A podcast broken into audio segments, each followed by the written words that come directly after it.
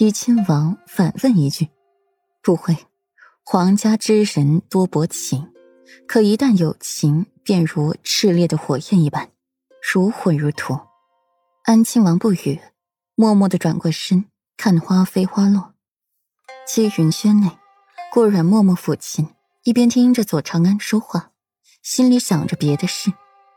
柳家行巫蛊之术，念在柳家曾经的功勋设其死罪。改边疆流放，却在第二天就死在了途中。柳岩罪大恶极，斩立决，三日后奋斩。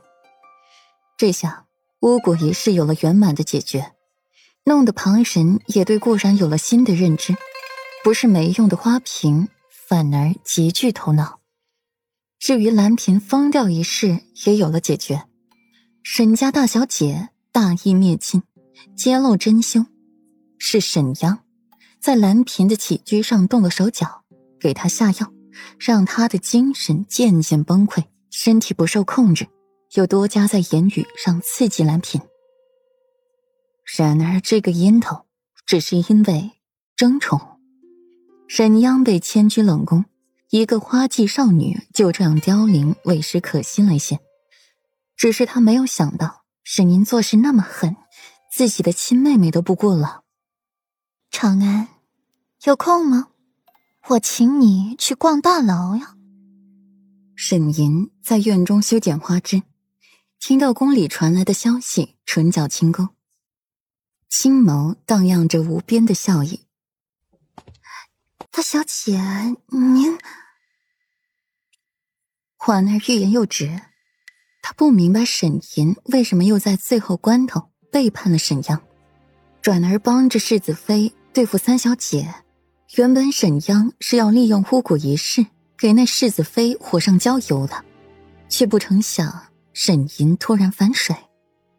本小姐如今除了福儿，还有姑姑，便没有亲人了，为何还要为了一个不相干的人对付还算朋友的世子妃呢？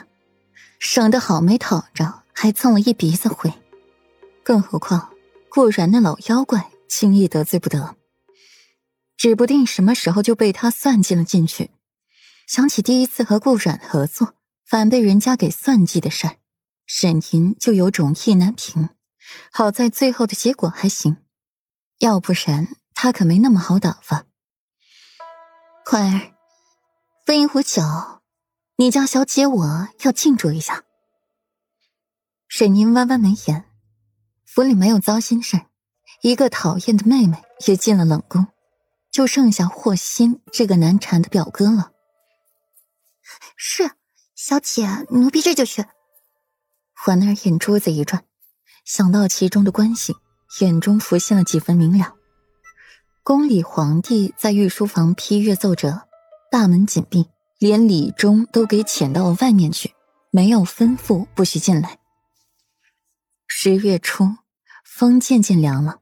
吹在人身上，也觉着有些冷意。李忠看着御书房，心情有些复杂。